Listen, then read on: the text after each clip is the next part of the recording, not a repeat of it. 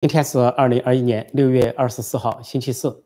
现在是美国东岸时间晚上八点，在中港台是星期五早上八点。现在是直播时间，陈破空中能天下在线互动、在线问答。那么，首先给大家介绍和评述相关的新闻。董经纬，中共国安部副部长董经纬，现在中共终于发布他的相片和视频了。那么，事情是不是到此为止了？是不是？真相大白了，是不是这个人没有叛逃，或者说没有叛逃在？事情并不简单。中共发布这个视频和相关的报道仍然有重大的疑点，至少三大疑点。第一大疑点，中共发布这个视频呢 和相片是说在召开上海合作组织，就中共跟俄罗斯、伊朗这些中亚国家搞的一套上海合作组织一个安全会议，说秘书会议，那么就有相片。显示呢，说公安部长赵克志坐在中间，那么两边各有一些随员，一其中坐在最右边的是董经纬，国安部副部长。然后有一段视频在中国所谓中国政府的门户网站上有一段视频显示是这么回事，但是对照这个视频和去年一段的视频，发现极其相似。那么今年是二零二一年这个六月有这么个会议。啊，是第十六次会议，上海合作组织安全会议秘书会议。那么去年九月份叫第十五次会议，同样是赵克志公安部长坐在中间，呃，但他左手边呢是，他右边呢是三个人，左边两个人，啊，在他的方向就是右边两个人了。我们这边看过去啊，是这边左边。那董经纬去年是坐在左边一个位置，也是最后一个。那么实际上。大家注意到，就是看过这两个视频对比的，发现去年的视频很清楚，但今年的视频不太清楚，模模糊糊的。所以很多人去网站上看了，因为这个节目呢，我这里技术原因呢，呃，这里没有发布，但是我在明天或者是相关的节目中，我可以发布一下那两个视频的对比。这是一个，再一个呢，这个董经纬，如果说把我们说技术上呢，把去年的视频翻过来放到今年的话，大家都知道很容易把这个。左右反一下，就今年虽然是啊赵克志这一边两个，一边两个啊是总共五个人，去年呢是一边三个，一边两个，总共六个人。但是去年在董经纬那边坐的是两个，在左边，今年董经纬也是两个在右边，说只要翻过来也成立，并且把这个镜头呢几秒，反正只取一两秒钟的镜头，取出来是董经纬在做不同的动作就行了。比如说去年整个。他有一些镜头，有时候翻直，有时候坐在那里不动，有时候低头，那么就把去年呢搞一个正襟危坐，今年搞一个在翻直，表示不同。说这个图片和视频呢本身呢是可以 PS 的，呃，但我不是说是非要挑剔他这个不可，但是鉴于他发的太晚，本来这个董建伟出事已经传了几个星期了，一个多月了，在六月十八号，中共就辟谣说他主持一个会议，那么你为什么不一次过？你干脆就一次过把他的图片、视频端出来嘛？既然主持会议没有，又过了这么长时间，到了二十三号，又过了这个五六天沸沸扬扬之后，中共是否经过反复的准备，终于炮制出相片和视频来了？那么当然，我这个只能说五十五十，可能这个视频相片就是他，就是他本人，但另外百分之五十有可能就是 PS 的，就是合成的。这个余怀松大家知道是共和党的啊，美国共和党的资深委员，华裔委员，他来跟人打赌说，如果是。呃，董经纬没叛逃，他愿意辞去资深委员的职务，赌上政治生命。如果说他赢了，啊，对方就香港那个所谓的爱国爱党人士应该输一万美金，他去支持新闻事业。那么他现在，他今天讲，他仍然坚持董经纬在美国国防情报局。他说他是从他前两天说是从两个美国高级官员那里获得的，而且说叛逃的不止一个，他叛逃的是两个，至少有两个人叛逃。说他认为呢，这个图是 PS 的。他自己开了个玩笑，今天在推特上，他说：“你看，我也可以把我自己 P 上去。”他你看到我在那里开会，他就自己做了一个东西，放在董经纬的位置上。他北京也可以报道说，我余怀松在北京开了这个会，所以这样虽然是一个诙谐幽默，他就是表示了这个图可以 PS，而且他不予承认。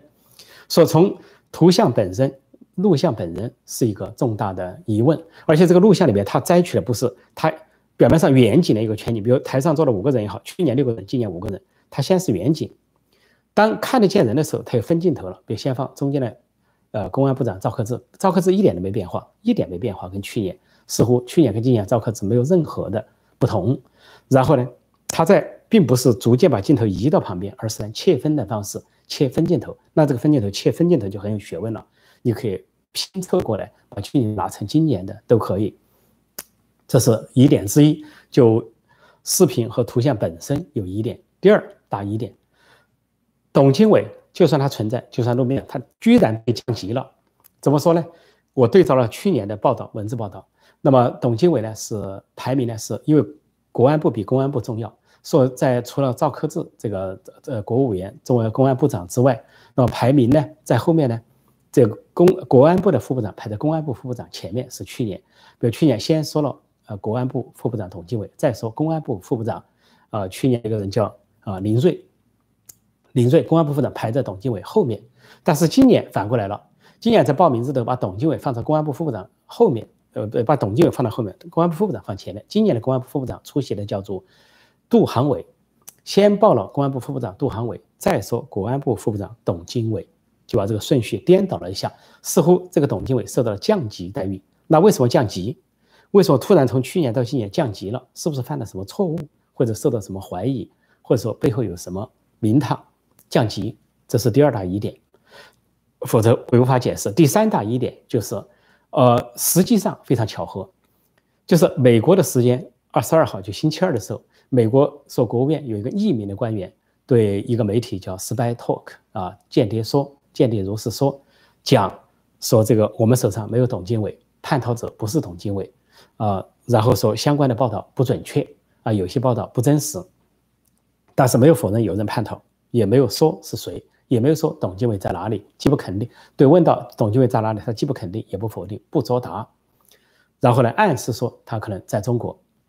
就在美国说了这个匿名官员出来表这个态之后，中方马上同一天就推出了这个董经纬的视频和图片，因为美国的二十二号。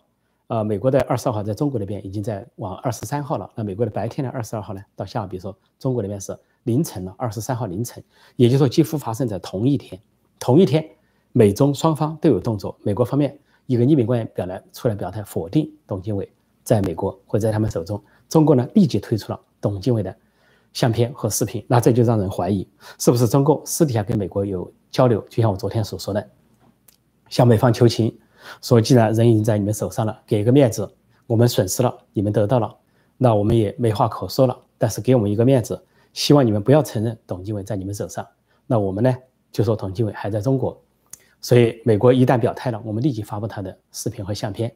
前段时间假装发了，没有相片图片。那么你们那边表了态，我们就发，这样子呢，表示中美双方、中美高层、中美官员都有否定董经纬在美国这个事情。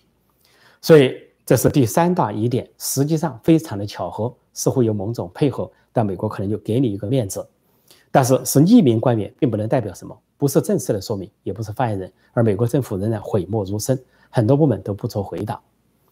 再接下来，我们说这个人好，就算中国发布这个人是董经纬，国安部副部长董经纬是他的图片，是他的视频，但是不管是美国和中国双方，都暗示了有重大的叛逃案发生。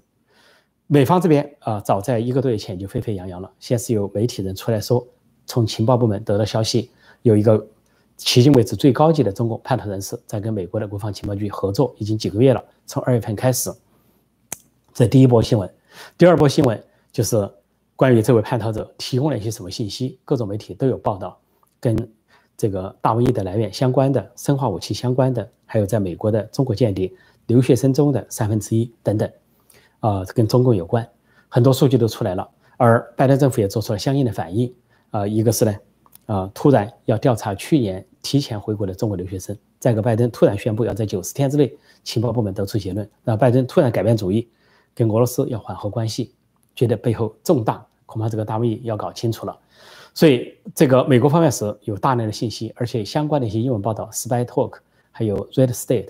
啊，都在报道，而且都在引用一些政府方面的消息在说事，一直到昨天说有一个匿名的官员出来否定，啊，最后一波，而且很多专家学者都做这种否定的方式，很奇怪，很不正式，啊，不太觉得可以理解。这是美方，美方，而且就算昨天有个匿名官员出来，也没有否认有叛逃案，没有否认重大的叛逃案，所以在美国仍然是沸沸扬扬这个事情。那么中方呢，也用自己的行为证明有叛逃案。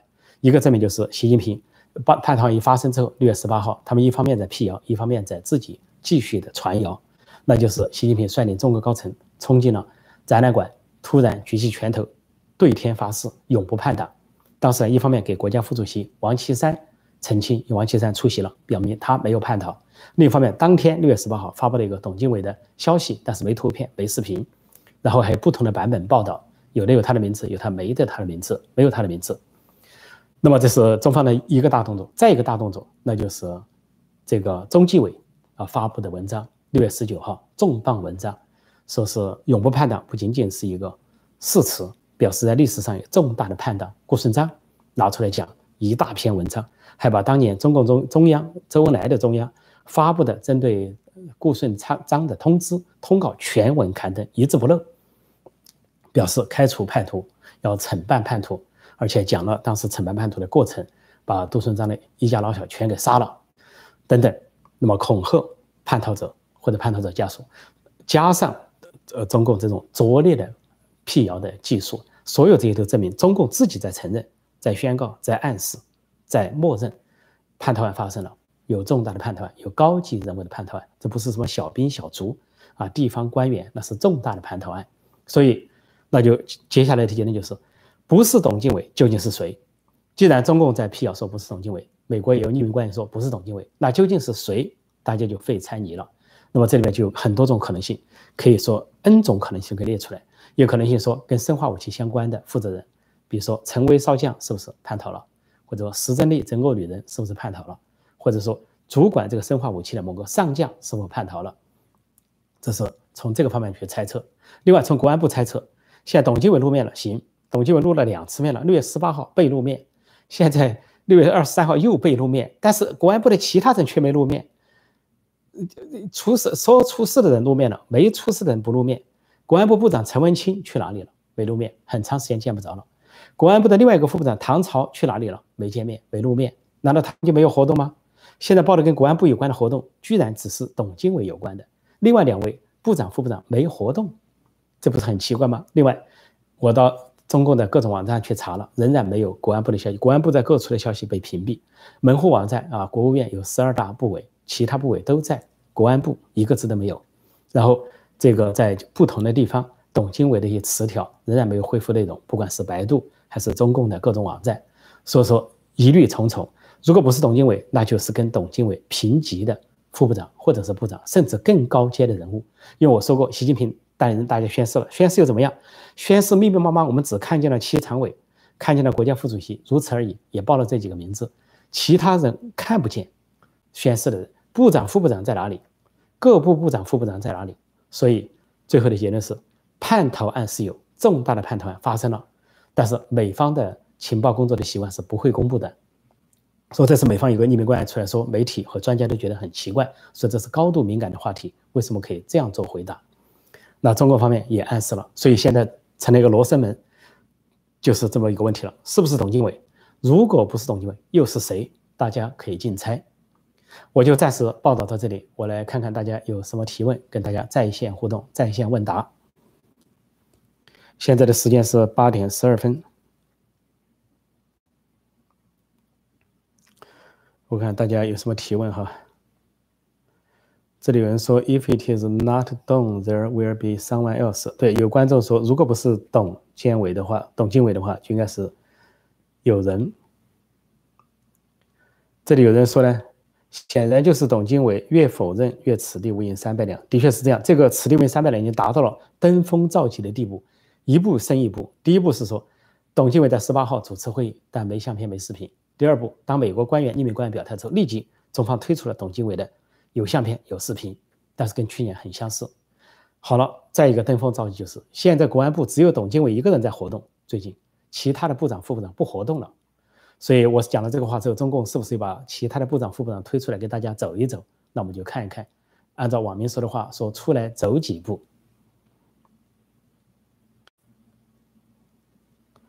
呃，我们看看啊，我们再往下看看。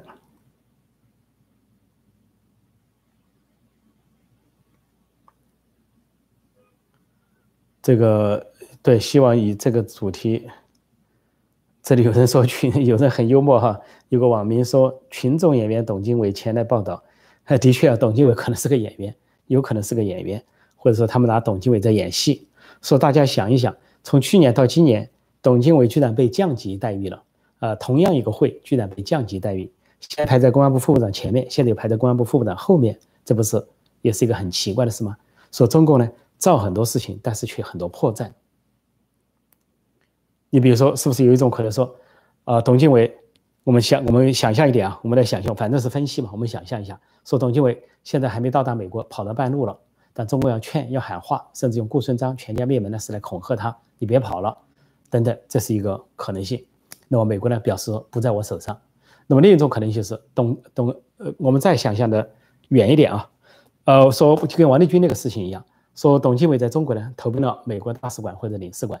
结果呢，这个美方很为难，要送出境呢比较为难，中共呢要去讨人也不容易，双方达成一致，吸取王立军的教训，说美国说我把人还给你，但是你不能像处置王立军那样出来就跟人家坐牢判重刑，那样我就不送给你了，你没办法没进去，没法进去捞人，那中国就答应，哎，我不整他，官复原职，继续当他的官，但是被监控起来，不坐牢不判刑，那么降级待遇，所以说他就降级了，降到比公安部副部长还低的位置上。所以各种可能性都存在。既然中共这么演了这么几出戏的话，那各方面的角度的分析都是应该说有逻辑、有合理的逻辑。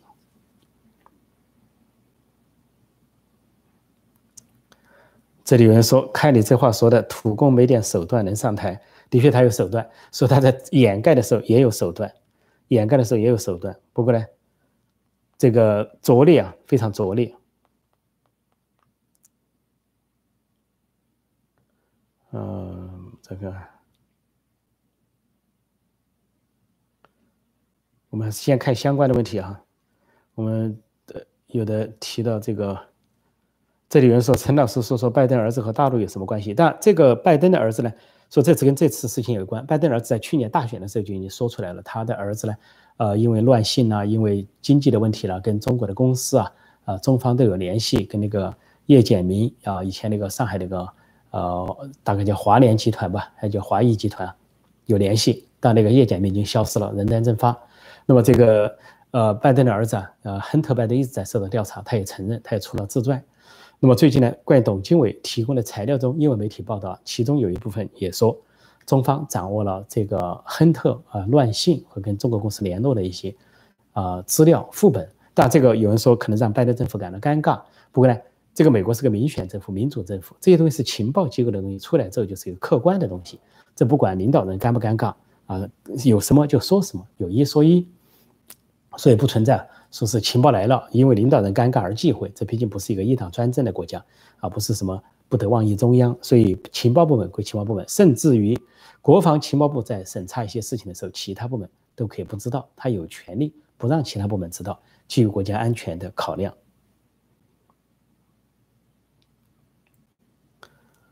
嗯，我看看，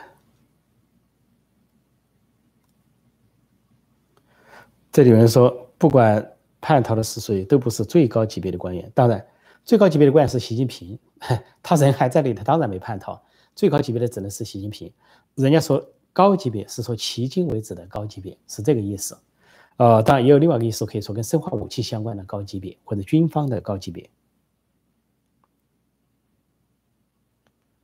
这个有人说二号人物除了纳粹德国的核斯就是中国的林彪，不止啊。中国那边四九年之前有张国焘，我说过四九年之后有林彪，都是二号人物叛逃啊。苏联二号人物托洛茨基叛逃，啊，这个柬埔寨二号人物在后期啊，啊，红色高棉乔森潘啊投下投成了金边，呃，那么呃呃，纳粹德国是二号人物何斯叛逃，那么这些啊在很多国家都存在，都存在。所以这不是一个共产党国家，还有北韩的二号人物啊，黄长业叛逃，主体思想的创造者。说二号人物叛逃啊，几乎已经是共产党统治的死穴，集权制度的死穴。现在有可能呢，现在说，现在号称说把一把手看起来，呃，现在搞搞不好，习近平要提出把二把手给看起来，因为二把手很危险。这里有人说陈全国叛逃有可能吗？当然有可能。呃，这个实际上这个观众提的问题提得很好，为什么呢？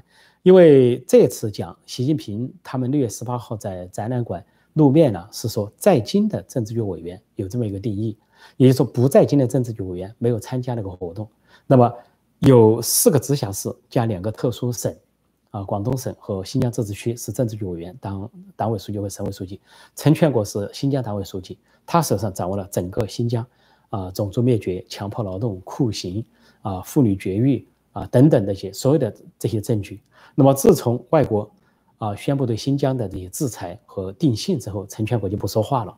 陈全国呢，到北京去开会，脸色煞白，一言不发，几乎从来不发言。没你们听不见陈全国说任何话。只每次这个人大政协两会开会啊，新疆团里面，陈全国只宣布开会，然后就坐在一边，脸色煞白，一句话不说。有一另外一个自治区政府主席，一个维吾尔人来说话或者回答记者的提问。陈全国从此沉默了。为什么沉默？他心里恐怕是，呃，非常的煎熬挣扎。一方面，都在他头上，他是被制裁的最高级官员、政治局委员，受到美国的指名道姓的制裁。川普政府不准他的家属子女来美国，而且他的财产跟美国相关要冻结，而且受到二级制裁，在国际上都不能用银行。那么，但是他很清楚，他执行的是习近平的路线，习近平的极左路线。所以他顶不住，说他心里很煎熬。说如果说最后爆出是政治局委员陈全国叛逃，毫不奇怪。所以各种可能性的存在。如果不是董经纬的话，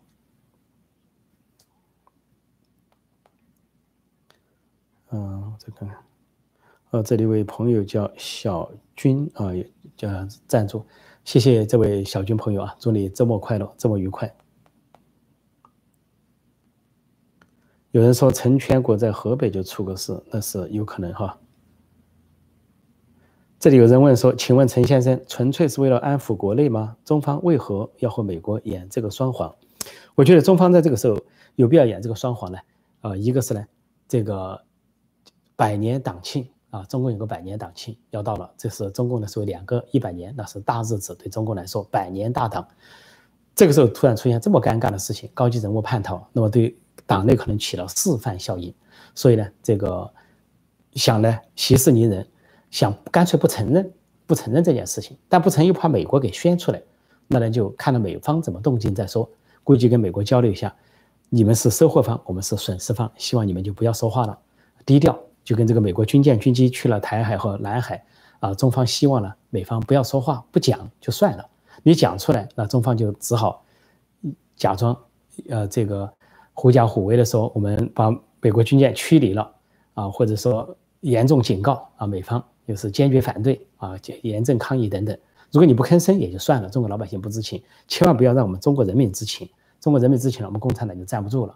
所以呢，可能出于这个七一啊百年大党的考虑，也出于对党内不要有示范作用，再加上整个的国家机密啊绝密都在这个人身上，所以中国呢不得不小心一点，因为他不可能轻易的宣布连林彪。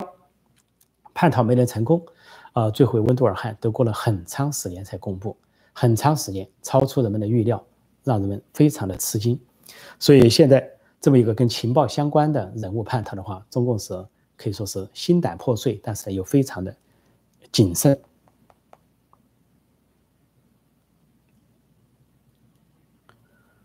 呃，再看看相关的问题，我们再看看相关的问题，相关的问题。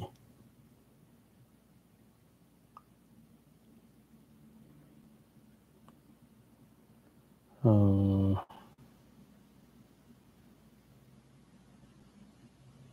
这里有人说有这个谈到说什么，不知道蔡霞那边是否知情？国内黄金蓝渗透美国、澳洲等政要，呃，但是有可能渗透一直在进行，渗透一直在进行。所以这次国防情报局啊，根据国防媒体报的呢，就国防情报局不愿意把人通知其他方面，以至于其他部门都不知道，连中央情报局啊，这个联邦调查局都不能插手。这些新闻爆出来之后，这联邦调查局和中央情报没有一个人出来否认这些新闻，没有人否认。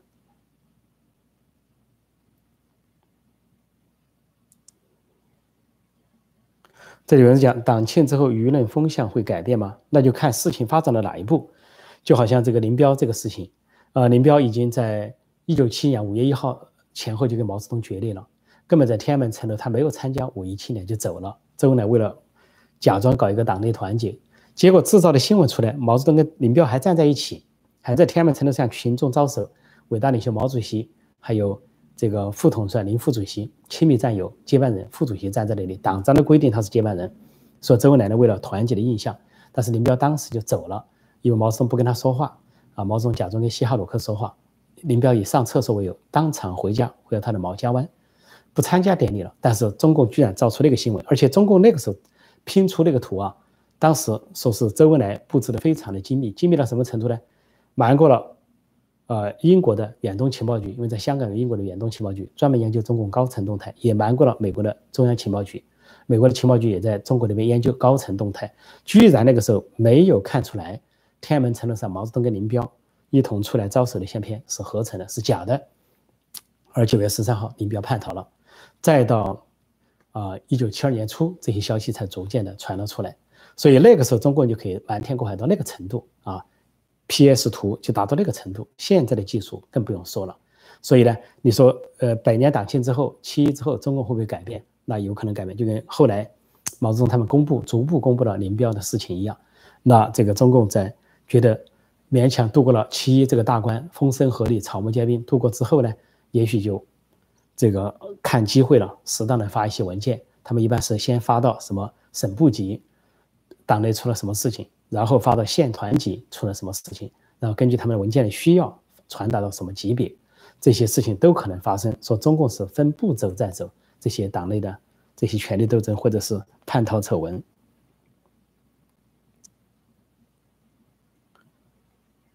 嗯，再看看有些什么相关的问题哈。这里有人说，主要是共产党公信力没有了，他做什么都没人信。的确是这样。我们看到有些人呢去辩、去辟谣，一旦中共出来一个相片，一旦中共出来一个视频，就赶紧说啊，这个事情水落石出了啊，谁谁谁被打脸了啊，董建伟被叛逃，或者叛逃案子虚乌有，又怎么怎么样？结果引用了半天都是引用中共发布的东西。我就问一句话：中共可信吗？信得过中共吗？你至少就算引用中国的，你至少要分析一下各种可能性，结合到各种各样的资料放在一起，那个才能得出客观中立的结论。说我现在就是这样，把中共的东西拿出来，把国内外的各种报道、其他报道、中英文的报道都拿出来对比一下，尽可能得出一些中立的客观的可能性。说我一直在说可能性啊，即便是最最确定董经纬的那个时候，我都说可能百分之七十的可能，但是百百分之三百分之三十还是有可能是其他人。那我们现在就算。说中共啊，美方有匿名官员否定了，中方又拿了相片的视频了，我们就说一半一半吧。说一半百分之五十可能是董经纬啊叛逃了，另一半可能不是董经纬，那仍然有其他人叛逃。这个叛逃案是铁定的啊，否则的话，呃，中美双方都不会做这样的行为艺术了。嗯，再看看一些什么相关的问题哈，相关的问题。这里有人提到说，马云当然有自由，然后现在就没有自由了，所以啊，这个就是问题了。呃，马云以前呃出状况，人家逼退他董事会主席的时候，人家就是建议他跑吧，叛逃吧，别待在中国，不听，一直待到出事为止，跑不掉了。这个王健林也是如此啊，另一个首富边控了，出不来了。那么还有一些官员也是说，这次胡锡进被习近平逼退了，那么网民就有建议他叛逃，我也建议他叛逃，但他跑不跑得了？是另外一回事。说崔天凯这些都存在这个问题，所以呢，这个中共那边要么你就叛逃了，要么你就举义旗，要么你就束手就擒。总之呢，现在是伴君如伴虎啊，这个人人自危，处在这么一个处境中，如临深渊，如履薄冰，什么时候都可能出事。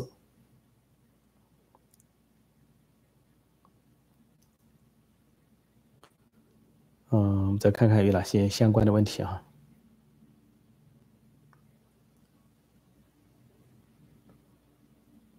嗯，呃，看看一些相关的问题，再来谈谈其他问题。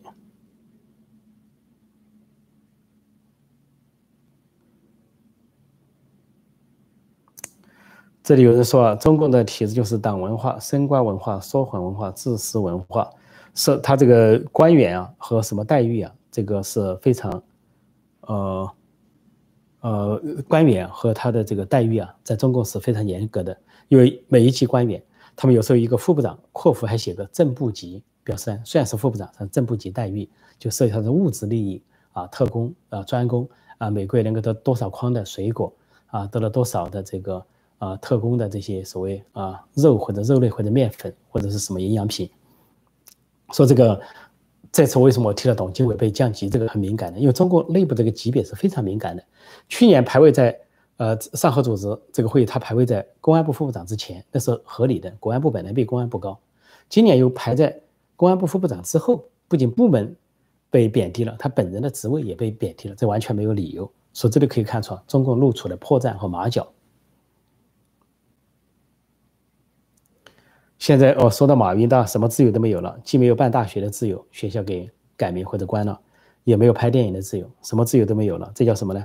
呃，我在我的书啊，关于中国的一百个常识啊，我就讲到啊，这个中关于中国的一百个常识会讲到，中国富豪为什么都锒铛入狱啊？其中我得出一个结论，就是没有政治上的权利，就没有经济上的权利；没有政治上的自由，就没有经济上的自由。你最终都是《红楼梦》所说的啊，到头来啊，都是为他人做嫁衣裳一场空。那么这个十几年前我写的书就预预见了这一切，当时有很多的富豪落网。那么现在这些富豪呢遭遇完全在我的可以说预料之中。如果他们早一点看我的书，听我的话，这个不至于如此啊。但这些人也是比较自负，不听怎么办？我再看看还有些什么相关的问题，嗯，相关的问题，嗯。这里有人说猜是马云跑了，这个马云跑了不会这么大动静，呃，一个马云他已经被监视了，被软禁了啊，这个是难跑了，他很难跑了。曾经传出他跑到一个什么岛上，说他在那里有一个分公司，但是呢，马云呢实际上在国内，而且就算马云逃跑了，他是一个首富，是一个阿里巴巴的创始人，没有多大的动静啊，不至于这个到国防情报局去合作，因为他不见得知道这个大瘟疫的来源或者武汉实验室啊，武汉病毒研究所的秘密，因为要知道武汉病毒。研究所的秘密啊，都是国安、公安、军方这一套人马才知道，所以呢，叛逃的人马应该在这个方向。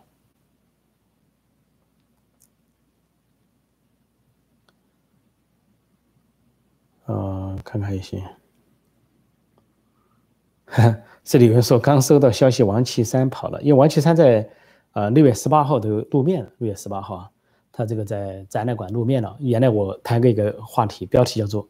呃，盛传王岐山，呃，探讨。若属实，那是震撼超过林彪；若误传，他应该出来辟谣。我认为呢，他七月一号要辟谣，但他提前了，没有等到七月一号，他就站出来，这个露面自清，说他就算自清了。那么当然，那个时候没跑，也不能说将来都不跑。有的人呢，经常脱掉自己非常巧妙，他可以一再的露面，一再的露面，突然就跑了。啊，这种在这个政治舞台啊。啊，军事舞台在较量中，这种事也很也很可能出生。也也也就是说，像王岐山这样的副国级领导人啊，副这个这个这个，实际上王岐山不是副国家，是国级，是共共产党的这个级别就很怪。他是国家副主席，你不能叫他副国级领导人，他是国家级领导人，啊，不是副国级。副国级是什么？人大副委员长这些副主席那些算。所以这个王岐山啊，说六月十八号露面了，并不排除将来不会跑，也不排除啊。中共高层其他人不跑，曾经在这个过程中，我还听说有人在判断前国家副主席李元朝跑了，那也有可能。只只要找到有机会，只要有机会，那的这些人都是拔足开溜的。再看看大家一些相相关的问题。现在的时间是八点三十三。哦，这里有人问说。董经纬是不是一个人叛逃？中共垮台后，海南岛怎么办？那么今天我们注意，我刚才介绍了哈，这个余怀松啊，呃，共和党的资深委员啊，他就说他得到的消息啊，不只是一个官员叛逃，至少是两个官员叛逃。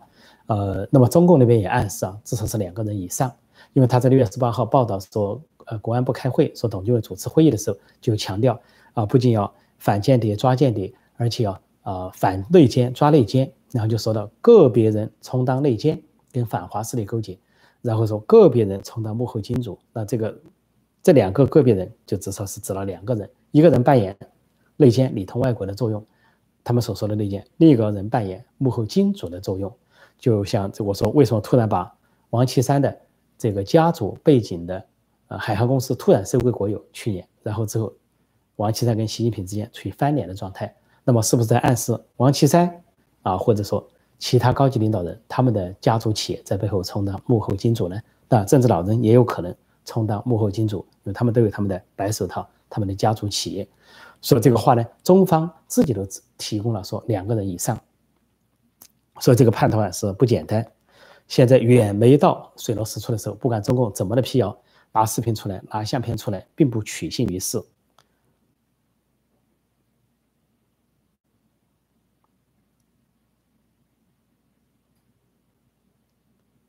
呃，这个，这有位朋友说。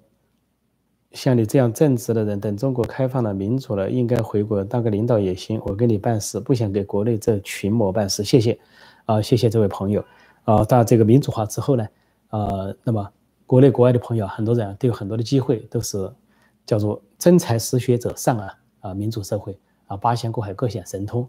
那么有有竞，不仅有市场上经济上的竞争，有政治上的竞争，啊，不仅有市场经济，也有多党制。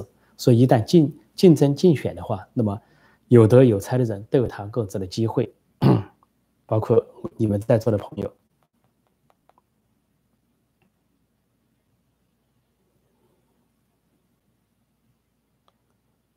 嗯，这里人说，可惜当年大英帝国没有殖民整个华夏，呃，这个，呃，是。从笑话讲来，就说，呃，中国人都很羡慕香港，因为香港是，呃，部分的割让，部分的部分的租界啊，部分的永久割让给英国，所以香港后来发展成亚洲四小龙，东方之珠。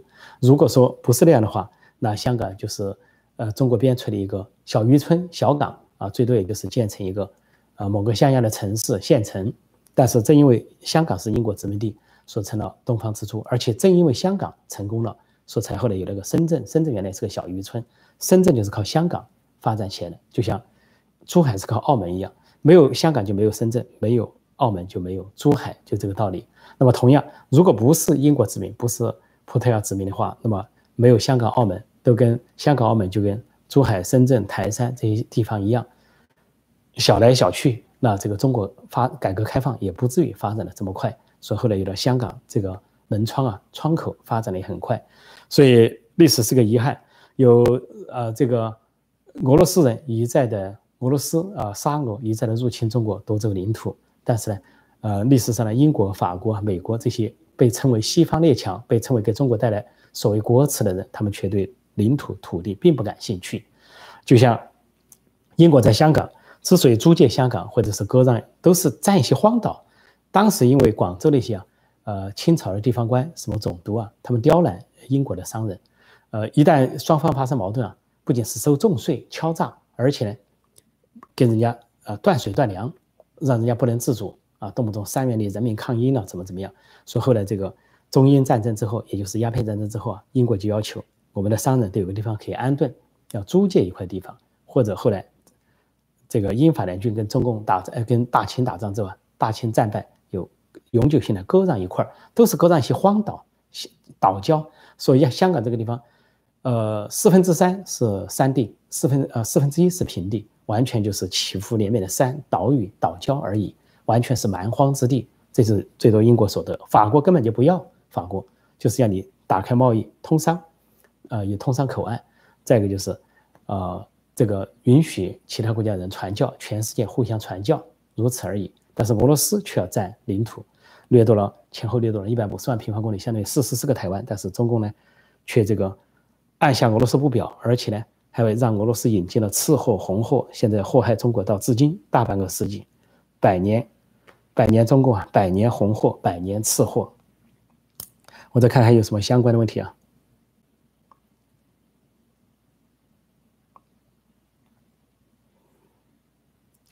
这里有人问说，前面说共党专政国家很多国家二把手都叛逃，除了林彪外，请问陈老师觉得最精彩的故事是哪个？都很精彩嘛，呃，托洛斯基的叛逃也很精彩，张国焘的叛逃也很精彩，啊，都很精彩。但是林彪可能是最精彩中的精彩，因为林彪都已经被中国的宪法和党章钦定为接班人、亲密战友、副统帅，居然就是毛泽东的副手给叛逃了，而林彪还是给共产党打下江山，三分之二江山的，呃，被称为战神的人物，战神级的人物。说在所有的叛逃故事中，林彪叛逃的故事那真是整古烁今。而他的儿子林立果成立一个小舰队，要这个暗杀毛泽东，说毛泽东是马克思加秦始皇，是当代暴君，说这个共产党就是一个绞肉机。这都显示了这个林立果二十多岁的林立果，他的这种思想开阔、先见之明，还有他的勇气和锐气。但很可惜呢，没有成功，这是个历史的遗憾。说当时的这个，呃，林立果大有青稞刺秦这种风格，是当代的荆轲啊，未能成功，遗憾。但是光耀史册。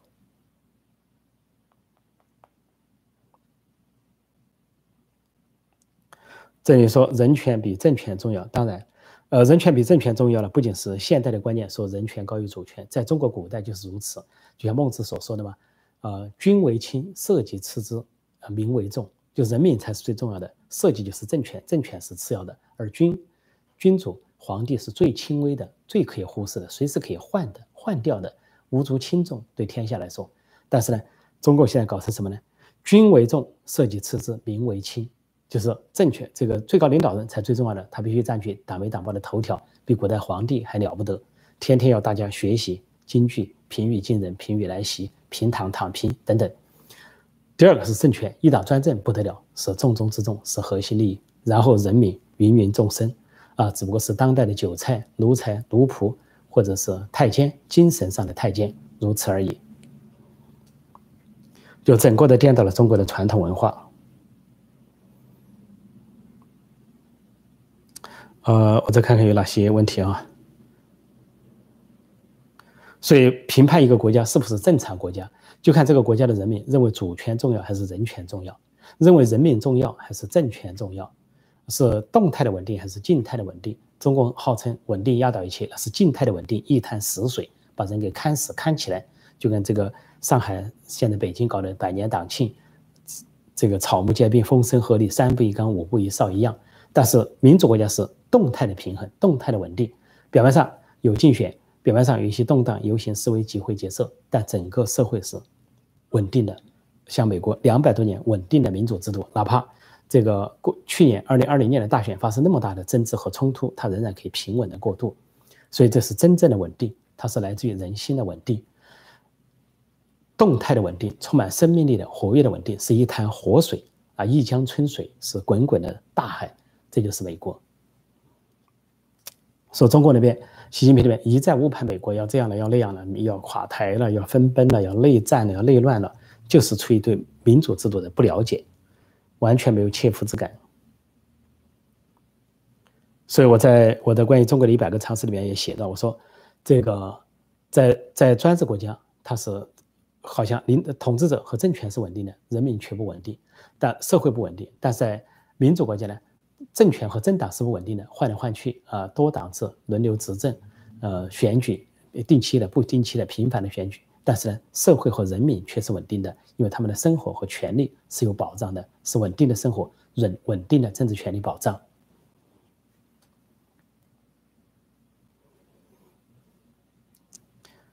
嗯，再看看有哪些。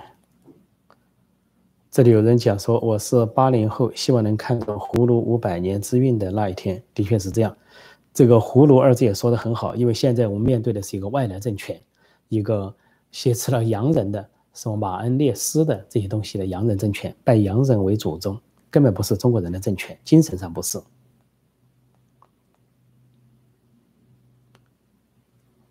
我看今天还有没有说相关的问题啊？大家逐渐问到了一些其他的问题。现在的时间是八点四十三分，嗯，看看还有什么相关的问题。这有人提到中国是民治大于法治，修改主席任期制想改就改，他是这样。中国这个国家，中共这个国家，中共国有人叫共产中国，叫做呃要人治不要法治，就是要领导人拍脑袋说了算。啊，不需要这个法律规范，不需要司法独立。他们在香港现在也推行这一套了。另外呢，是要纪律，不要法律。明明很多事可以用法律、用法院来解决，他们不要，他要纪律。什么叫纪律呢？就是帮规，就黑社会的帮规。你要是敢叛帮，敢离开这个黑社会，那就是可能是身首异处，五马分尸啊，家法伺候。现在习近平和这些党员带头宣誓永不叛党，就是要家法伺候。像中纪委就发了文了，杀气腾腾的发文，谁要叛逃，就是顾顺章历史上满门抄斩，那就是下场。但中国现在不见得会满门抄斩，他毕竟是从地下党变成地面党了。但是呢，他是恐吓一下那些叛逃者，或者说进一步恐吓在美国、在北美那些中共的间谍，就说董经纬等人叛逃了就叛逃了，你们不要叛逃了，你们就地埋伏啊，就地埋伏，就地掩护。就地卧倒啊！不要叛逃。如果你叛逃了，就如何如何。所以发出这个文章来吓一吓他们。实际上他不见得啊，现在啊能够说是去对别人满门抄斩。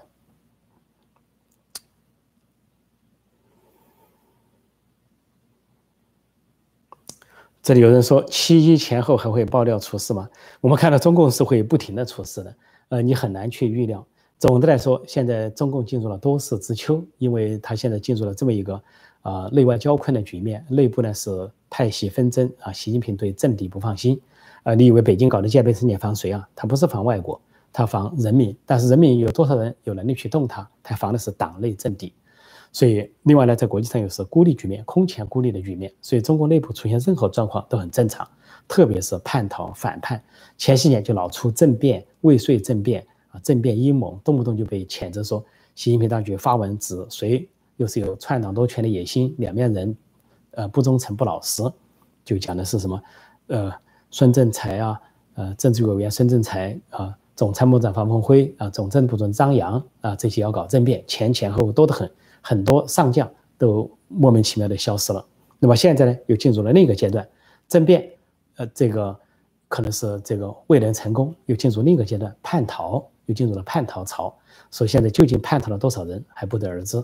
那么，如果不是很高阶的，中国也不至于这么紧张；如果是中下层的叛逃，中国不在意，年年都有那么几个啊，外交部的这个或者是啊这个县级层面的、市级层面的都有叛逃的，中国也不在意。但是这一次中国紧张了，中国紧张了，要宣誓了，永不叛党，要恐吓了，顾顺章恐吓了，所以就说明了高级叛逃出现了，而且这个一旦出现。开了这个先例啊，恐怕就收不住了。所以你说七一前后出不出事，那很可能各种事情都可能。现在时间是八点四十六，看看大家还有什么相关的问题啊？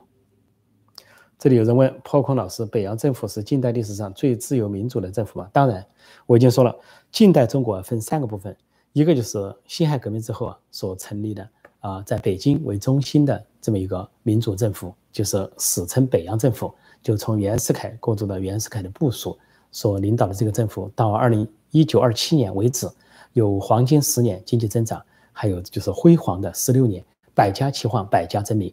中国历史上的大家大作家，除了春秋战国，秦以前的春秋战国啊，什么老子、孔子、孟子、列子也处在那个时代。近代就只是在北洋时代那些大家啊，包括大家现在能熟悉的啊，什么鲁迅啊、郁达夫啊、啊什么戴望舒啊、啊这个徐志摩啊。啊，称得上文学大家的都在那个时候诞生的。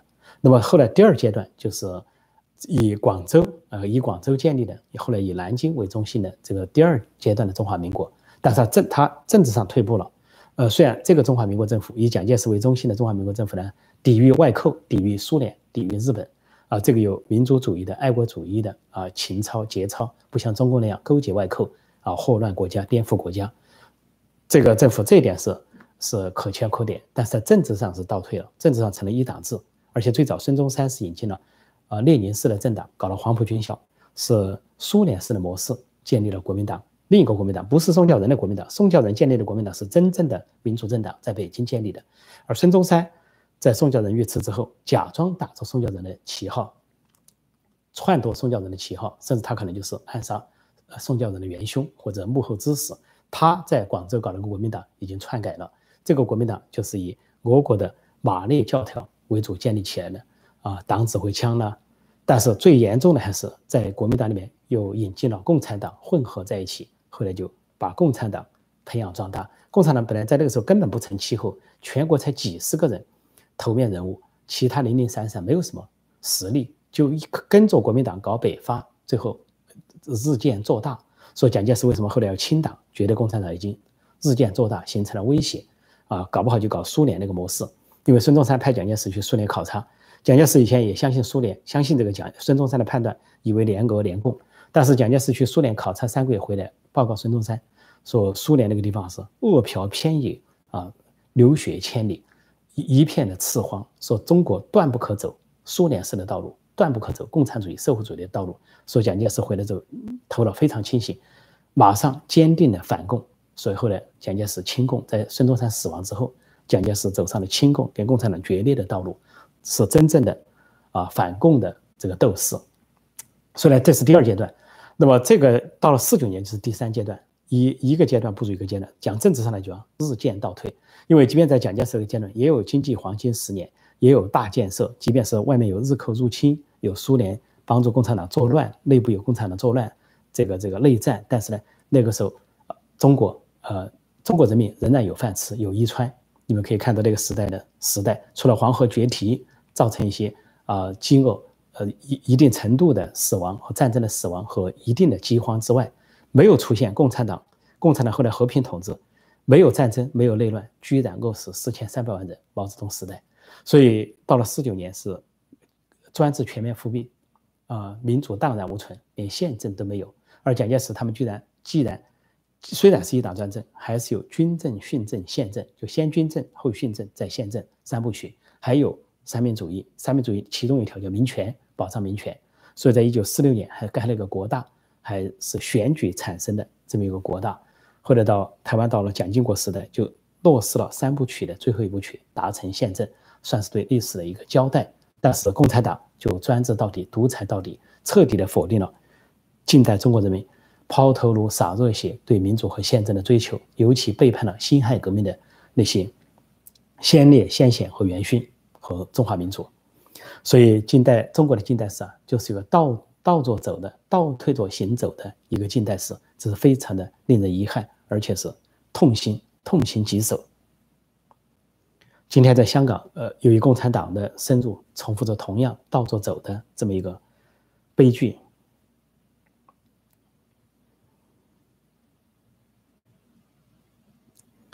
嗯，现在的时间是多少？八点五十一。我再看看，再来一两个。我这里有人问我破空，你搞名誉可曾后悔过？破空，你搞名誉，怎么会后悔呢？你后不后悔？你们今天翻墙过来听我的节目，会不会后悔？不会后悔。我们原来我这个做民运，领导上海学长，领导广州民运啊，做了付出了两次牢狱的这个之灾，总共四年半。那有人就问我，你后不后悔？有港港台的记者问我这句话。有美国的记者问我这句话，有朋友问我这句话，我听到这句话我就哑然失笑。怎么会后悔？我们是为理想而奋斗，为民主和宪政而奋斗，为救中国而奋斗，这是一个。再一个，我们还算是幸存者，活下来了。在八九年，那些倒在天安门广场、倒在东西长安街的那些人们，北京的市民、北京的学生、北京的工人，他们的尸骨化成了灰，血流尽了。即便实现了民主，他们也看不见、听不见了。但有在天之灵。有信仰的话，我们说他们看得见、听得见，所以跟他们相比，我们这些啊幸存者已经是很幸运了，谈得上什么后悔可言呢？根本就不存在后悔，只是觉得很遗憾，自己做的很不够。说大家共同努力，继续啊为中国民主化而打拼。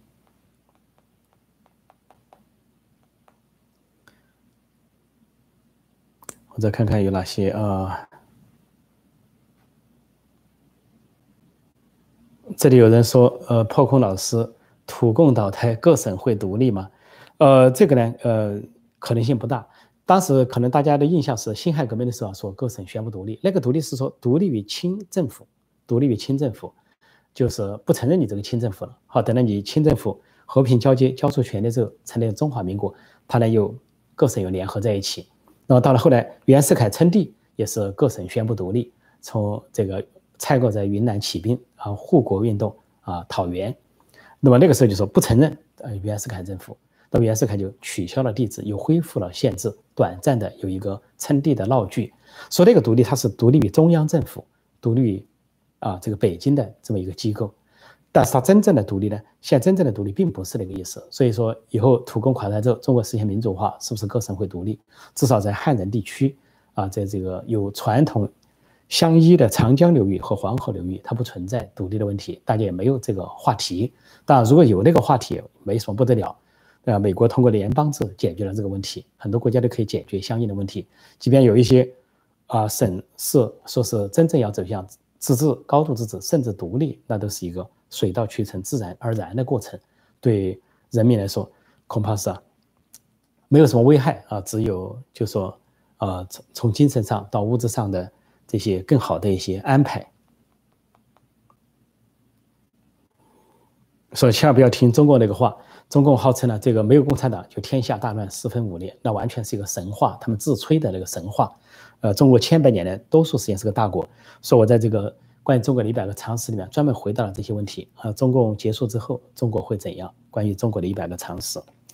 呃，再给大家看一下哈，这个后来二零一六年版出了一个新版本，叫《倾斜的天安门》，关于中国的一百个常识，在旧版本的基础之上，说里边呢有一百个你们想要的问的问题。里面经常问的问题啊，这里面基本上都有我的答案，供大家参考，供大家批评指正。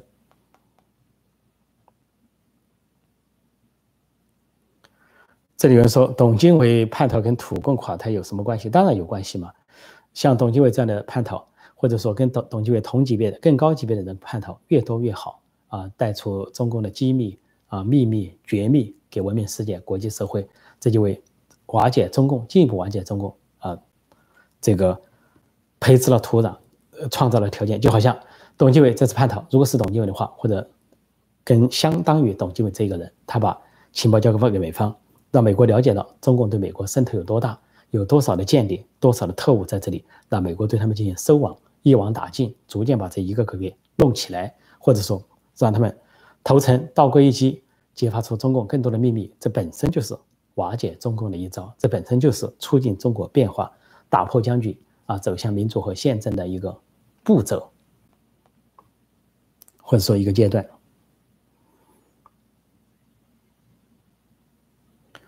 哦，这里有人问说，为什么中华人民共和国各自治区党委书记都是汉人？为什么共产党不信任少数民族？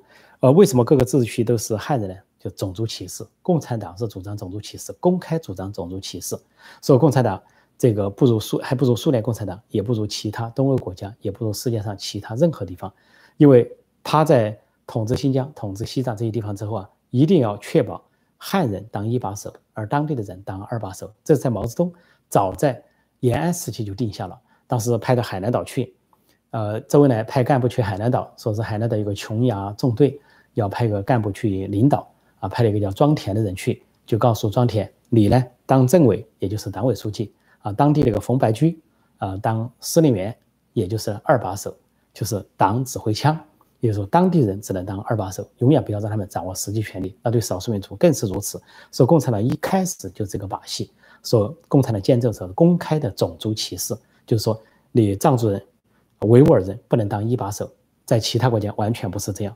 在美国，连黑人都当了总统了，就是奥巴马。所以中美中共还在污蔑美国是种族歧视，是美国最强调。